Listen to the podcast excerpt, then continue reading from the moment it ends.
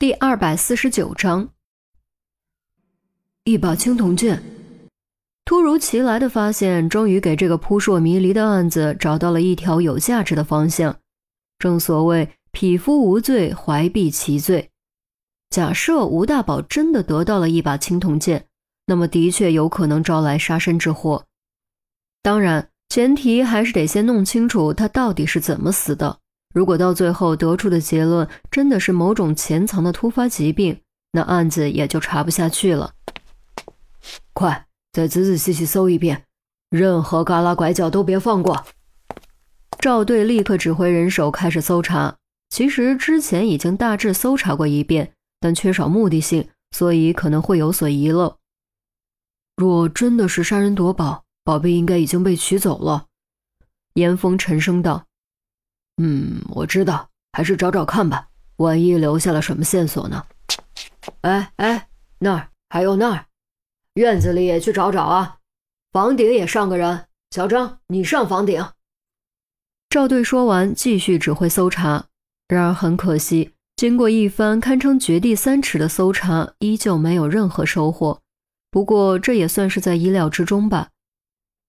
队长，接下来可咋办呢？是呀，咋办呢？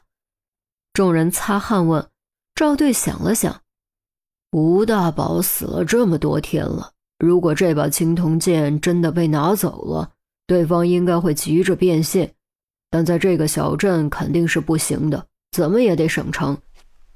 老弟，这边老哥我找人留意，你那边就靠你了。”严峰刚要说话，手机突然叮咚一声，是信息提示音。掏出手机一看，原来是于冰的信息。我核对了数据，又重新筛选组织细胞进行了检测，的确存在二氧化碳潴留、呼吸性酸中毒合并代谢性酸中毒，死因系缺氧导致的窒息。死因确定了。严峰回了一句后，对赵队说：“是什么？”不止赵队，所有人都是一精神。缺氧导致的窒息。严峰肃然道。啊，这不是一样吗？小张很失望，之前法医下的结论也是可能是窒息。严峰却道：“不一样，是缺氧导致的窒息。谁窒息不是因为缺氧啊？”小张反问。的确，窒息的根本原因都是缺氧，但造成缺氧的原因很多，比如勒住脖子、捂住口鼻、呼吸道疾病等等。之前死因不能完全确定，不好下定论，但现在死因确定了，彻底排除了突发疾病，尸体没有任何外伤，也就排除了机械性窒息，那就只剩下一种可能了。严峰分析道。众人被绕得有点晕，但毕竟是干这行的，稍微一梳理也就转过弯来。是什么？众人异口同声。严峰一字一顿吐出六个字：二氧化碳窒息。二氧化碳窒息？为什么一定是二氧化碳？小张又问。空气中氮气含量百分之七八十，你窒息了吗？小张笑了。哎，那咋可能呢？空气中还有两成氧气呢。没错，但二氧化碳的浓度只有百分之零点零三。即便空气中含氧量不变，当二氧化碳的浓度上升到百分之三，也就是一百倍的时候，人体就会感觉呼吸急促。而当浓度达到百分之十，也就是含氧量的一半的时候，人体就会酸中毒，呼吸中枢麻痹，失去知觉，呼吸停止而死亡。众人面面相觑，这些他们倒是不清楚。严峰接着说：“原理其实也很简单，就是二氧化碳抢占了氧气的血红蛋白结合位，氮气不和血红蛋白结合，所以只要有氧气，比例百分之七八十都不是问题。”同理，一氧化碳、一氧化氮也可以和血红蛋白结合，但你们应该也都知道，这些中毒是有明显表征的，法医可以鉴定出来。既然法医没有给出这两项，那么就只剩二氧化碳中毒了。众人闻言恍然大悟，可新的疑问也随之出现。赵队蹙眉道：“可他是怎么二氧化碳中毒的呢？谁睡得好好的会二氧化碳中毒？”严峰没有回答，而是走出院子，打开车门，将阿强带了下来，拍了拍他的肩膀，道：“刚才法医来电话了，说是不明原因导致的气管栓塞，最终导致的死亡，和你没关系，和谁都没关系。所以不好意思啊，不该怀疑你的。对于给你造成的困扰，我给你道歉。啊！阿强明显愣了一下，才反应过来，表情顿时有些古怪。气管栓栓塞？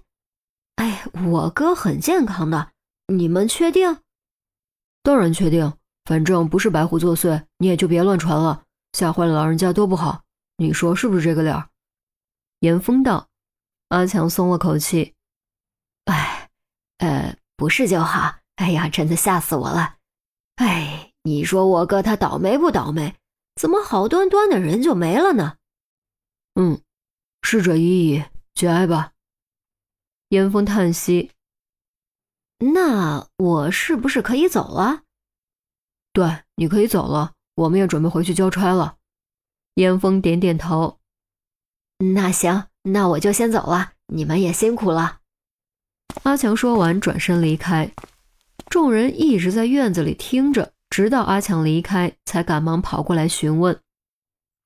来不及解释了，我没穿警服，我去跟你们留几个人，其余人开车先走，一定要让他看到车子离开了镇子。严峰顾不上解释。说着，就快步跟了上去。哎，这到底演的哪一出啊？小张一脸懵逼。赵队若有所悟，默然道：“好小子，欲擒故纵。他怀疑阿强啊？可是……”小张没有说下去。之前也不是没怀疑过阿强，但一方面阿强的解释很合理，另一方面。阿强表现的完全就是一个深受封建迷信思想毒害的小老百姓。虽然他的确是直接受益人，但这样一个没啥文化又有点憨的人，实在是很难将其和如此诡异的命案联系在一起。到时候自见分晓。你开车走，你们几个跟我把衣服换上。赵队打开后备箱，从里面取出几件便装，为了行动方便。